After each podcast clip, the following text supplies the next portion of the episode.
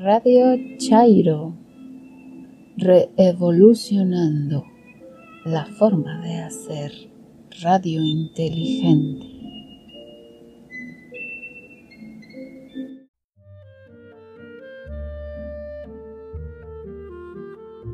Bienvenides, bienvenidas, bienvenidos, amigos, escuchas y amable auditorio de este su podcast favorito, Radio Chairo, episodio correspondiente al día lunes 20 de abril de 2020. Y bueno, pues continuamos en medio de la contingencia sanitaria, no queda otra más que mantenernos en calma y bueno, a todos aquellos que no tengan el privilegio de estar en casa manteniendo la cuarentena, espero que hagan lo necesario para preservar su salud y mantener las medidas higiénicas necesarias para que no tengan problemas con el bicho del COVID. En esta ocasión, en la reseña literaria Gabriela nos habla de una novela de Máximo Gorky, Días de Infancia. Ya saben, como siempre, Gabriela nos hace una breve reseña bibliográfica también, no se la pierdan. En el más siniestro que, la gran epidemia de México, en voz de Karen. Como siempre, recuerden que a veces la realidad supera a la ficción, como bien nos dice ella.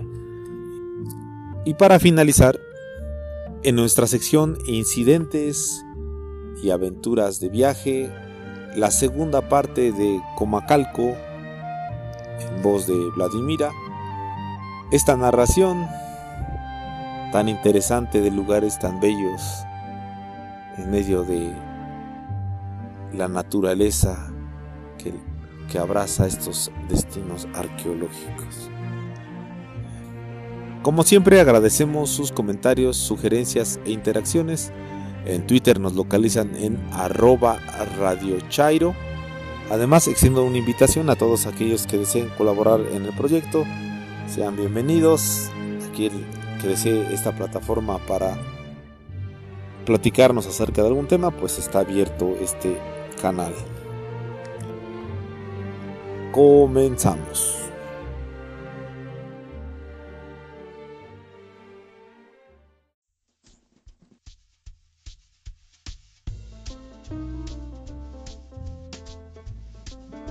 Hola, mi nombre es Gabriela, Gaby para los cuates y no cuates. Mi Twitter es arroba papian con Y inicial, H después de la P y M final. Hoy voy a comentar la novela Días de Infancia de Máximo Gorki, pero antes una pequeña biografía de este autor. Máximo Gorki es el seudónimo de Alexei Maximovich Peshkov. Fue un novelista, dramaturgo y político ruso maestro del realismo socialista y una de las personalidades más relevantes de la cultura y de la literatura de su país. Nació el 28 de marzo de 1868 en Nizhny Novgorod, región del Volga, en Rusia, y falleció el 18 de junio de 1936 en Moscú, URSS. Era de una familia pobre. Perdió a su padre en la infancia, por lo que trabajó desde niño y recorrió el país ganándose la vida con distintos oficios. Fue periodista y ocupó un lugar de importancia en el movimiento revolucionario socialista que llegaría al poder en 1917. Se exilió y regresó a Rusia en la década de 1930, llamado por Stalin, que tiempo después lo puso en arresto domiciliario por cuestionar al gobierno. Gorky es el fundador del movimiento literario del realismo socialista los temas dominantes en sus obras son los pobres, sus vidas, sus humillaciones, las injusticias a las que son sometidos. Como novelista, su obra principal de gran suceso en su época es La Madre, publicada en 1906. Días de infancia. En la penumbra de la estrecha habitación, en el suelo, junto a la ventana, yace mi padre, más largo que nunca y envuelto en un lienzo blanco. Los dedos de ambos pies se abren de un modo raro y están engaravitados los de sus manos bondadosas, que descansan pacíficamente sobre el pecho. Sus ojos, siempre tan joviales, están tapados por los discos negros de sendas monedas de cobre. Su apacible semblante está sombrío y me dan miedo sus dientes, que asoman como una amenaza. Mi madre, solo a medias vestida, con refajo rojo, está arrodillada en el suelo y, con un peine negro que me solía servir a mí para aserrar cáscaras de melón, peine el cabello blando y largo de mi padre, desde la frente hacia la nuca. Entre tanto, no para de hablar entrecortado con voz hueca y ronca tiene hinchados los ojos grises que parecen enteramente derretirse cuando las lágrimas fluyen de ellos en gruesas gotas. A mí me tiene de la mano mi abuela, una señora regordeta, de cabeza muy grande, en que llaman la atención unos ojos enormes y la nariz de ridícula forma. Viste completamente de negro y parece como blandecida. A mí me interesa extraordinariamente aquello. También la abuela llora de un modo peculiar y bonachón como para hacer compañía a mi, a mi madre. Al llorar, tiembla de pies a cabeza y tira de mí y me empuja hacia mi padre. Yo me resisto y me escondo detrás de ella porque tengo mucho miedo y como una desazón misteriosa. No había visto nunca llorar a personas mayores, ni comprendía las palabras que repetía cien veces la abuela. Despídete de tu padre, que no lo volverás a ver. Se ha muerto, hijo mío, de repente y en la plenitud de la vida. Yo había estado muy enfermo y me había levantado hacía poco. Recuerdo muy bien que durante mi enfermedad mi padre había dado mucho que hacer por mi causa, pero siempre había estado optimista. Luego desapareció súbitamente y en vez de él apareció la abuela, aquella extraña señora. De su ser trascendía un no sé qué amable, simpático, atrayente.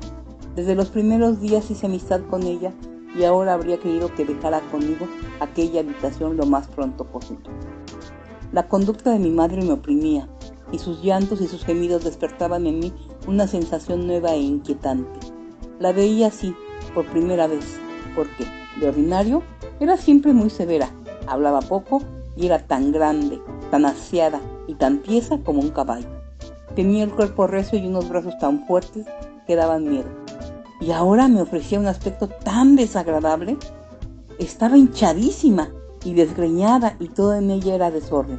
El pelo, de ordinario muy bien peinado, que rodeaba su cabeza como una corona grande y lustrosa, le caía en parte sobre la cara y en parte sobre los hombros desnudos, y una mitad, trenzada aún, oscilaba sobre el dormido semblante de mi padre. Unos hombres negros conducidos por un policía se asoman a la puerta. ¡Despachad pronto! exclamó ásperamente el policía ya en el aposento. De pronto, mi madre se entereza pesadamente, pero vuelve a desplomarse enseguida y queda de boca, barriendo el suelo con la cabellera. Se cierran sus ojos, su pálido rostro toma un tinte azul, asoman los dientes en una mueca, como los de mi padre, y con voz espantosa exclama, ¡Cierren la puerta! ¡Llévate a Alexei! La abuela me empuja a un lado, se abalanza hacia la puerta y grita a los hombres, no tengáis miedo, hijos míos, no la toquéis, por amor de Dios, y salid. No es el cólera, son los dolores, tened compasión, buenas gentes. Me escondí en el rincón más oscuro detrás de un arcón y vi desde allí como mi madre, suspirando y rechinando los dientes, se revolcaba en el suelo, en tanto que la abuela, afanándose solicitamente a su alrededor, decía llena de bondad y de ánimo, en el nombre del Padre y del Hijo, tómalo con calma, Bárbara, Bariusha, Santa Madre de Dios, abogada nuestra. Yo estaba muerto de miedo. Veía a aquella gente asistiendo en el suelo a mi madre, muy cerca de mi padre. Tropezaban con él, gemían o gritaban, y mi padre permanecía inmóvil y parecía reírse. Largo rato duró aquel ir y venir por el suelo. Mi madre seguía con sus intentos de levantarse para volver a caer. La abuela salió de la alcoba disparada, como una bala grande, blanda y negra, y luego sonó súbitamente en la oscuridad el grito de un niño pequeño. Alabado sea Dios, exclamó la abuela. Es un niño. y encendió una vela. Yo me debí de quedar dormido en un rincón, porque no recuerdo nada más de los sucesos de aquel día. Otro cuadro de recuerdos que tengo grabado en la memoria es el de un día lluvioso y un lugar yermo en el Campo Santo. Estoy en, un alto lozano resbaladizo y miro el hoyo al que han bajado el ataúd de mi padre. En el fondo del hoyo hay mucha agua. Junto a la fosa, a mi lado, se hallan la abuela, el policía, que está empapado, y dos hombres con palas que refunfuñan. Una lluvia caliente, fina como menudas perlas de vidrio, se cierne sobre nosotros. Llenad ya el hoyo, dice el policía y se aleja. La abuela lloraba y se tapaba la cara con un pico del pañuelo de la cabeza. Los dos hombres se inclinaron y presurosos se pusieron a echar tierra en el hoyo. El agua subía gloloteando.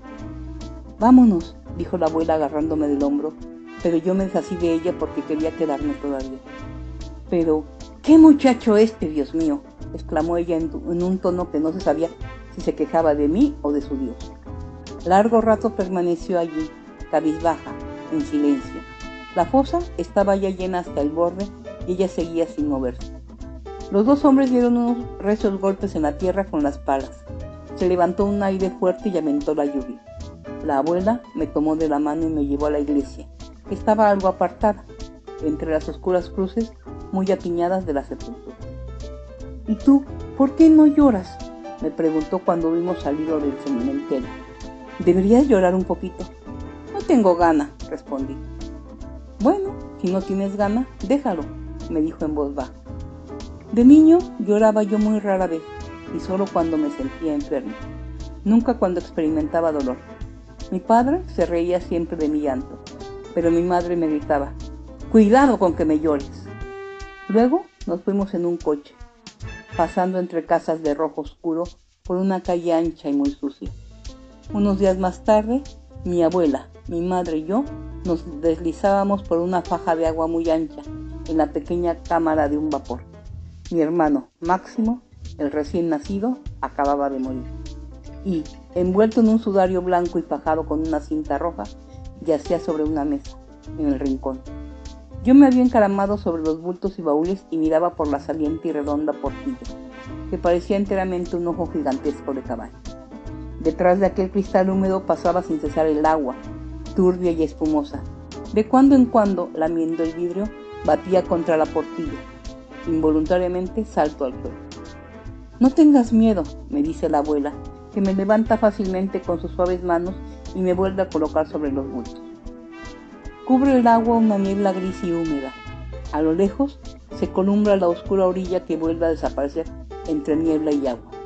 Todo, alrededor, tiembla y se mueve, y solo mi madre permanece quieta e inmóvil, apoyada en la pared de la cámara, con las manos en la nuca. Su cara está oscura, como si fuera de hierro y sus ojos permanecen cerrados se encierra en un mutismo pertinaz y es otra mujer completamente nueva. Hasta el vestido que lleva me es desconocido. La abuela no para de decirle, pero come algo, Varia, aunque sea solo un bocado. Ella calla y sigue sin moverse. Conmigo la abuela solo, solo habla en cuchicheos. Con mi madre habla más fuerte, pero con cierta precaución y temor, y además muy poco. Me parece que tiene miedo a mi madre, yo comprendo muy bien que se lo tenga y esto me acerca más a la abuela. ¡Saratov! exclama mi madre súbitamente y como irritada. ¿Dónde está el marinero? ¿Qué palabras tan extrañas son las que pronuncia? Saratov, marinero. Entro en el camarote un hombre de cabello cano y ancho de hombros, con traje azul. Traía una caja pequeña que la abuela le cogió. Dentro de ella puso a mi hermanito muerto. Cerró la tapa y sobre los brazos extendidos la llevó hacia la puerta. Estaba tan gruesa que hubo de ponerse de lado para poder atravesar, con toda clase de contorsiones cómicas, la estrecha puerta de la cámara. ¡Ay, mamá! exclamó mi madre, dirigiéndose a ella y quitándole de las manos el diminuto ataúd. Luego desaparecieron las dos. Pero yo me quedé en la cámara, mirando al hombre del traje azul. Pequeño, tu hermanito se ha ido, me dijo el hombre inclinándose sobre mí. ¿Quién eres? Un marinero. ¿Y quién es Saratov? Saratov es una ciudad. Mira por la portilla. Allí la tiene. Miré hacia afuera y divisé tierra firme, negra, desgarrada, humeante de neblina, como una rebanada grande que acabaran de cortar de una hogaza de pan recién sacado del horno. ¿Y dónde ha ido mi abuela? Va, va a enterrar a su nieto. Lo enterrará en tierra, ¿verdad? Claro, claro, en tierra. Sonó encima de nosotros un aullido recio. Yo ya sabía que era el vapor y no me asusté. El marinero me dejó a toda prisa en el suelo y salió corriendo. Tengo que irme, me dijo antes de salir. También yo quise salir del camarote y me asomé a la puerta. El pasillo, estrecho y envuelto en penumbra, estaba desierto. No lejos de la puerta relucían los adornos de latón en los peldaños de la escalera que subía a cubierta. Miré hacia arriba y vi gente con bultos y maletas en la mano. Era evidente que dejaban el vapor. Como yo, también tendría que dejarlo. Cuando llegué a cubierta al mismo tiempo que los otros y me acerqué al puentecillo que conducía del vapor a la orilla, todos me gritaron a una. ¿Qué chiquillo es este? ¿De qué familia eres? No lo sé. Largo rato me zarandearon de un lado a otro sacudiéndome y dándome codazos. Finalmente apareció el marinero del pelo gris, que me cogió de la mano y dijo, Este es el niño de Astracán que venía en el camarote. Rápidamente me llevó otra vez abajo, me puso sobre los bultos y me dijo, amenazándome con un dedo, Te quedas aquí, pobre de ti, si te mueves. El ruido sobre mi cabeza era cada vez más recio, y el vapor no temblaba ni cabeceaba ya en el agua. Ante la portilla se alzaba una pared húmeda. Dentro del camarote estaba oscuro y el aire era sofocante. Los bultos parecían como hinchados y me oprimían, y todo resultaba incomodísimo en el estrecho recinto. ¿Irían a dejarme allí para siempre, solo en el vapor desierto? Corrí hacia la puerta que no se abrió, pues el pomo de latón no se podía mover. Tomé una botella llena de leche y con toda mi fuerza golpeé el pomo. La botella se hizo pedazos y el líquido se derramó sobre mis piernas y se metió en las botas. Amargado por mi fracaso me recosté en los paquetes. Empecé a llorar bajo y me quedé dormido en medio de mi aflicción.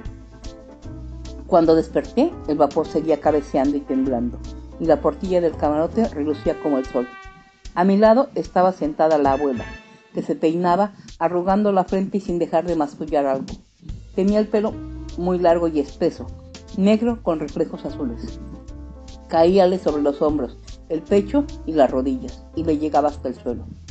Con una mano lo levantaba, lo sostenía como si lo sopesara, y con un peine de madera arreglaba, no sin trabajo, las gruesas trenzas, sus labios se contraían, sus oscuros ojos relucían de enojo y su cara parecía muy pequeña y ridícula en aquella negra oleada de pelo. Cuando sonreía se ensanchaban sus pupilas, oscuras como cerezas, e irradiaba de ellas un fulgor innegable y agradabilísimo. Los blancos y fuertes dientes asomaban, brillantes, y a pesar de las muchas arrugas que surcaban la morena piel de sus mejillas, todo su rostro parecía juvenil y animal.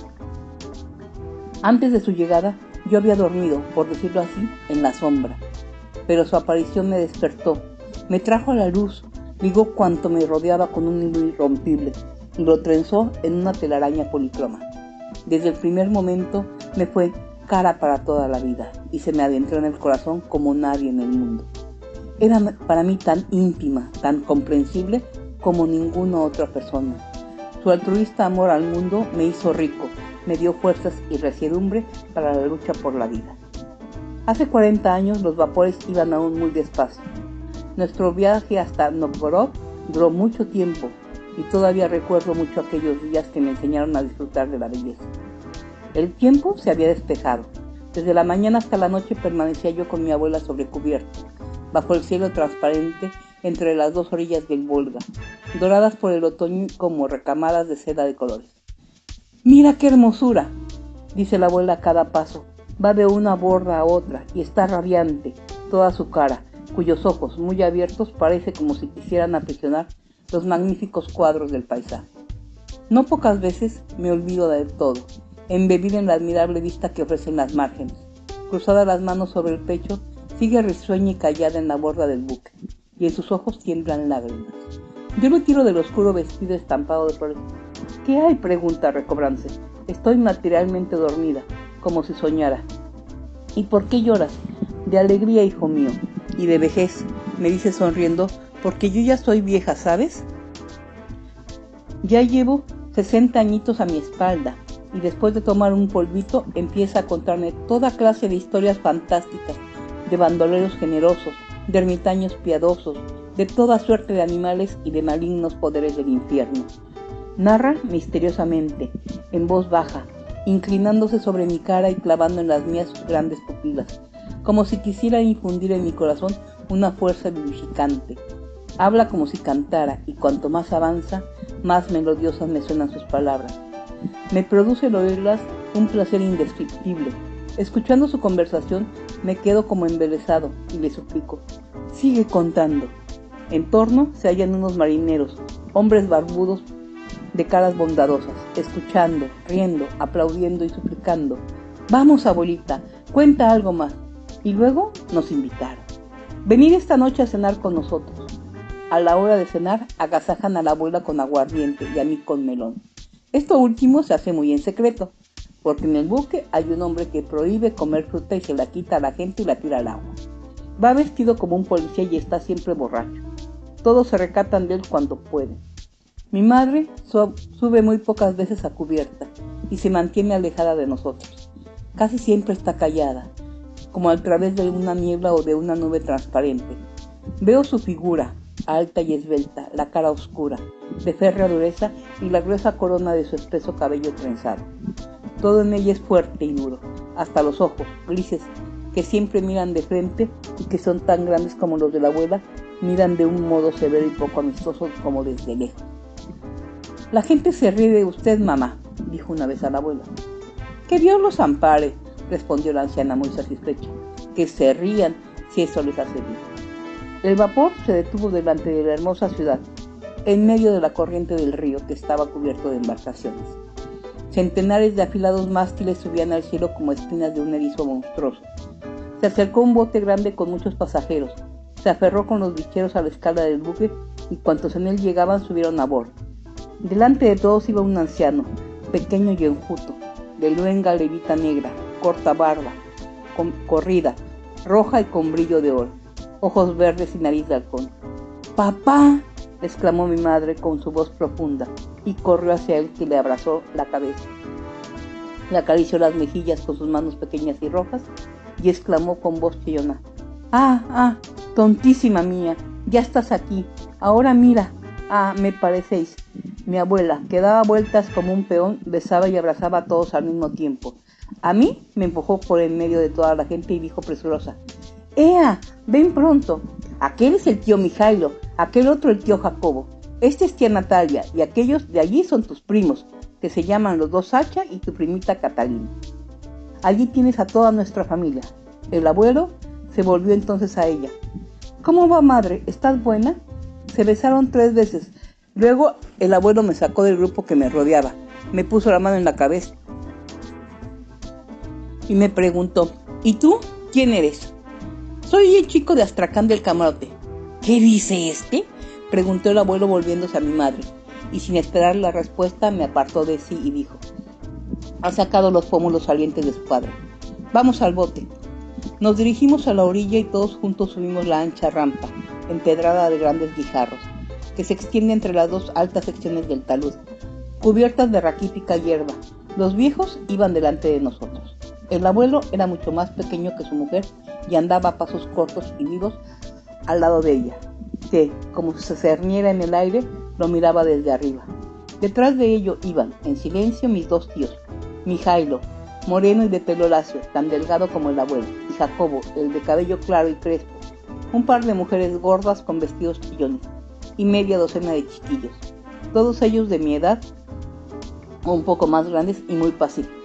Seguían a los hombres. Yo iba con mi abuela y la tía Natalia. A mí no me agradaban ni los mayores ni los niños. Me sentía extraño entre ellos y hasta la abuela me pareció de pronto hallarse lejos de mí.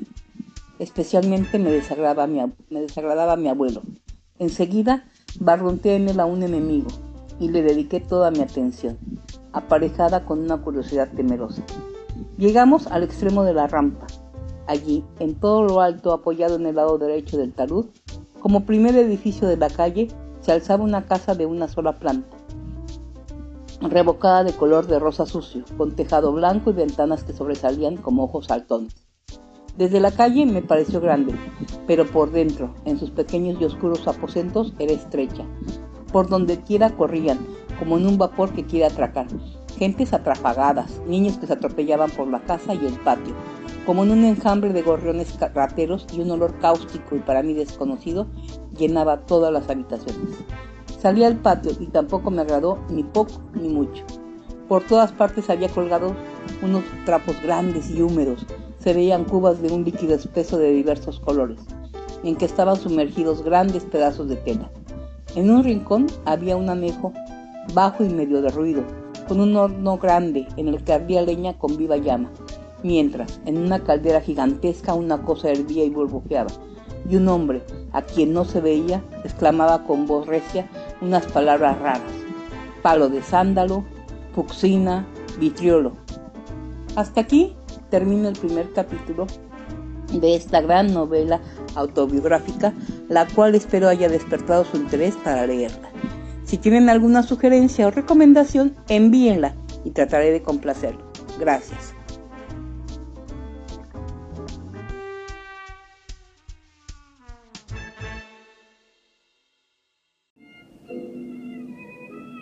Radio Chairo, reevolucionando la forma de hacer radio inteligente.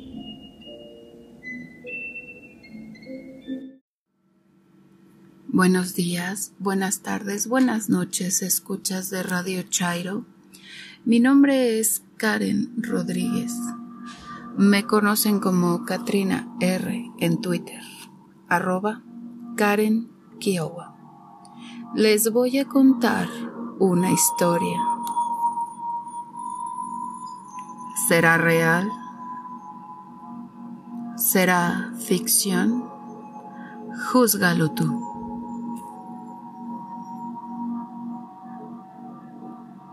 La epidemia parece haberse distribuido en la meseta central, zona endemoepidémica formada por los estados de Guanajuato, Zacatecas, Michoacán, Jalisco, México, Hidalgo, Puebla, Tlaxcala, Guerrero, Querétaro, San Luis Potosí, Aguascalientes y Veracruz. Quizás por la mayor densidad de población, el mayor movimiento de la misma, los festivales religiosos, núcleos indígenas, pobreza y otras causas. Así, se dio por erradicada en el 51, considerándose que desde el 22 al 31 se registró un alto índice de mortalidad, aún cuando ya existía la vacuna. Pero ¿cómo inició todo? Se sabe que un viajero proveniente de España, en la década del 20, trajo consigo el virus que diezmó a la población en un corto periodo de tiempo. Se llevó consigo incluso hasta gobernadores aunque inicialmente no se sabe cuántos murieron, no fue sino hasta la década del 30 que se comenzó a registrar el número de muertos, siendo así que se calcula en dos millones de personas que sucumbieron por el virus solamente en nuestro país durante el siglo XVII. En el siguiente siglo continuaron las epidemias y tan solo en el año de 1779 murieron en la Ciudad de México más de 44 mil personas. A partir de 1804 se trajo la vacuna. Sin embargo, 35 mil personas continuaron muriendo al año. La muerte generada por Hipectotec, el dios desollado, llamado por los europeos viruela,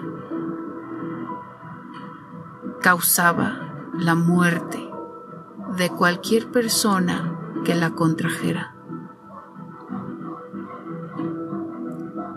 La viruela mayor se caracteriza por un periodo de incubación entre 10 y 12 días, intervalo entre 7 y 17 días, tras el cual aparece un periodo prodrómico con fiebre, cefalea, lumbalgia y malestar general extremo.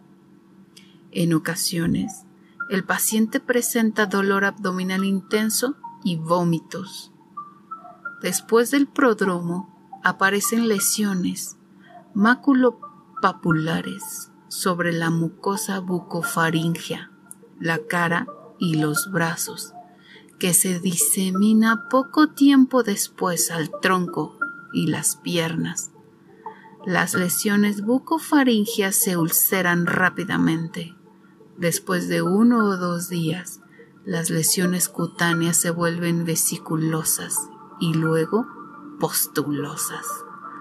Las pústulas son más densas en la cara y los miembros que en el tronco y pueden aparecer en las palmas. Las pústulas son redondas y tensas y parecen muy profundas. Después de ocho o nueve días, las pústulas se convierten en costras. Las cicatrices residuales graves son muy típicas. Pero la muerte se produce por la respuesta inflamatoria masiva que ocasiona el shock e insuficiencia multiorgánica y suele ocurrir durante la segunda semana de la enfermedad. No existe cura, solamente vacuna. En México, fue finalmente vencida por médicos y sacerdotes en el año 1951. Pero esa es otra historia.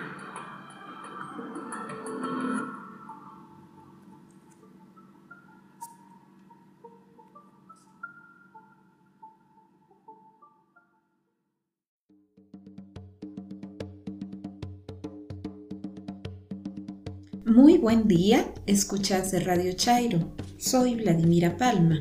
En Twitter me encuentran como arroba Palma. En la cápsula anterior de la serie Aventuras e incidentes de viaje, nos habíamos remontado por los pantanos de Tabasco de la mano del viajero Desiree Charney, quien se dirigía a buscar las ruinas de Comalcalco. Continuemos con su viaje por esta región de la cual se queja amargamente en sus relatos por las espantosas lluvias que en sus palabras caen sin cesar en este territorio. Llega el viajero a la población de Comalcalco y ahora le damos la palabra Comalcalco, situado siete leguas más arriba, remontando el río seco, no ha cambiado nada. Es un pueblo más grande, instalado en una de las islas del antiguo río, con casas mejor construidas, con tiendas de más venta, pero con ese mismo clima lluvioso que nos perseguirá hasta el fin de nuestra expedición. Sin embargo, aquí es peor que en Paraíso, porque Comalcalco es en rigor una verdadera laguna de vegetación acuática. Llueve tan copiosamente que en la modesta casa en que nos albergamos llegan los patos hasta nuestro cuarto. Así es que voy descalzo como todos los habitantes. Tenemos por patrones una agradable familia compuesta de padre, madre, cinco hijos y una porción de lechones con los cuales mi perro Artagnan se apresura a trabar conocimiento. El estado de Tabasco es un país de tabaco. Aquí todo el mundo fuma, pero confieso que me quedé sorprendido al ver a los niños de la casa, criaturas de 3 a 5 años, la primera de las cuales casi no sabía aún andar, fumando puros mayores que ellas. Su padre dice que el tabaco no puede hacerles daño. Cuando llegamos nos contaron cosas asombrosas acerca de las ruinas.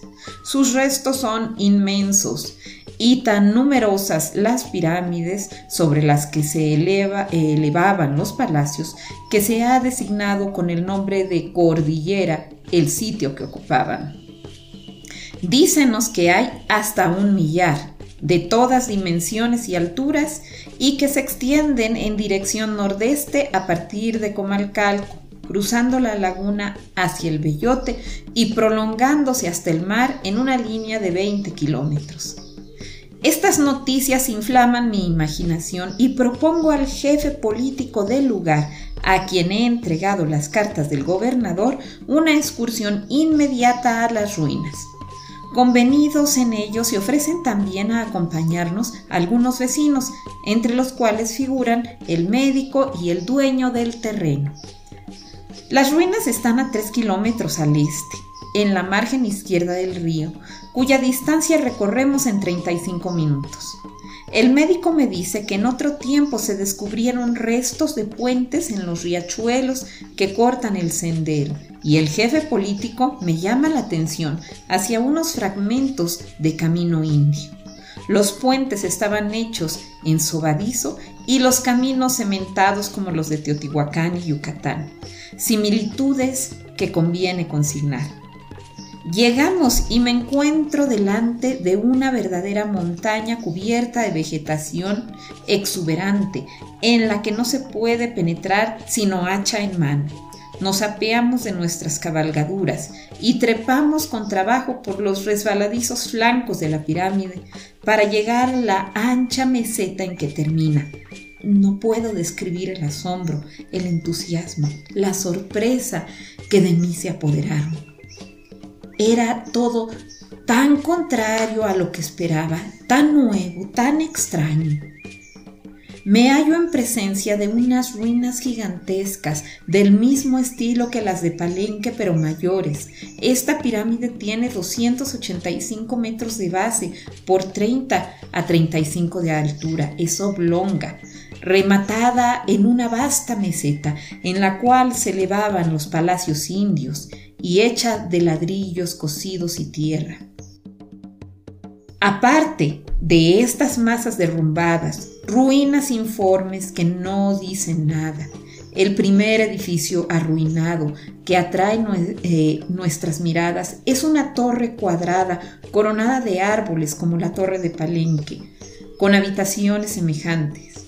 Muy cerca hay otros escombros y más al sur una parte del gran palacio que ocupaba la explanada, del cual queda muy poca cosa. Un fragmento de unos 15 metros, compuesto de dos grandes salas paralelas, que nos ha dado a conocer la arquitectura y la disposición del edificio entero. Encontramos además toda la base de los muros de la fachada oriental y podemos rehacer el plano del edificio por completo. El muro del extremo sur está entero y todavía se ve tan fresca como en otro tiempo la pintura rojo-amarillenta que lo cubría. Este palacio compuesto, como el del gobernador de Usmal, de una doble bóveda de aposentos. En Usmal las paredes son perpendiculares y el techo plano, el techo oblicuo de Comalcalco se construyó teniendo en cuenta las lluvias perpetuas de esta región y con objeto de facilitar su desagüe. Porque las disposiciones interiores son aquí las mismas que en todos los conocidos edificios de Chiapas y Yucatán. Los materiales difieren naturalmente según la región y en una llanura de aluvión el constructor tuvo que buscar algo que sustituyera a la piedra que faltaba. Por esto el palacio está construido con ladrillos cocidos, encarnados y delgados y con una espesa argamasa de cal sacada de las conchas de la laguna. La parte baja de la pared estaba desnuda, cubierta de estuco bruñido y en cuanto se puede juzgar sin ningún adorno, pero el friso que constituía el techo era de una riqueza extraordinaria si se consideran los fragmentos por allí esparcidos. Las dos torres que flanqueaban el palacio, al norte y la otra al oeste están por desgracia en el estado más deplorable. Pero los adornos encontrados entre los escombros pueden dar una idea de la riqueza extraordinaria de esta arquitectura, una especie de jeroglíficos enormes modelados en el cimiento formaban cuerpo con la pared de tal modo que los fragmentos de todas las de todas clases se desprendieron sin romperse.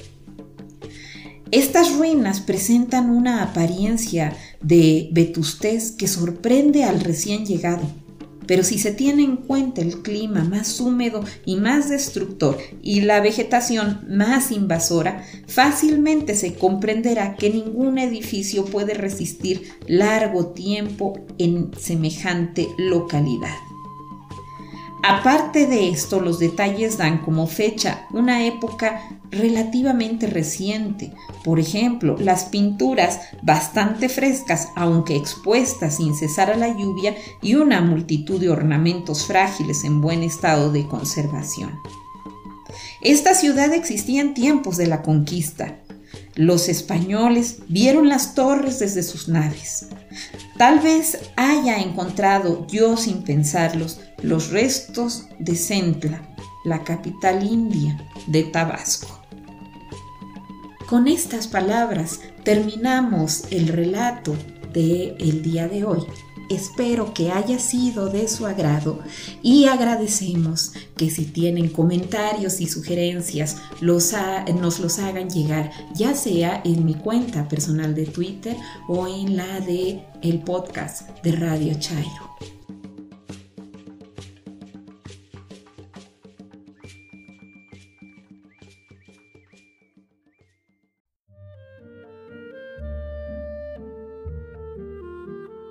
Esto fue todo por esta ocasión. Muchas gracias por sintonizarnos. Agradecemos de antemano que nos ayudes a redistribuir este podcast entre tus amigos, conocidos y familia. Gracias. Además, eh, me gustaría comentarles que en próximas semanas existirá un cambio en el formato del podcast todo esto para que usted, nuestro amable escucha, le sea más satisfactorio. Muchas gracias. Nos oímos la próxima semana y como siempre mi consejo, hagan el amor y no la guerra. Hasta la próxima.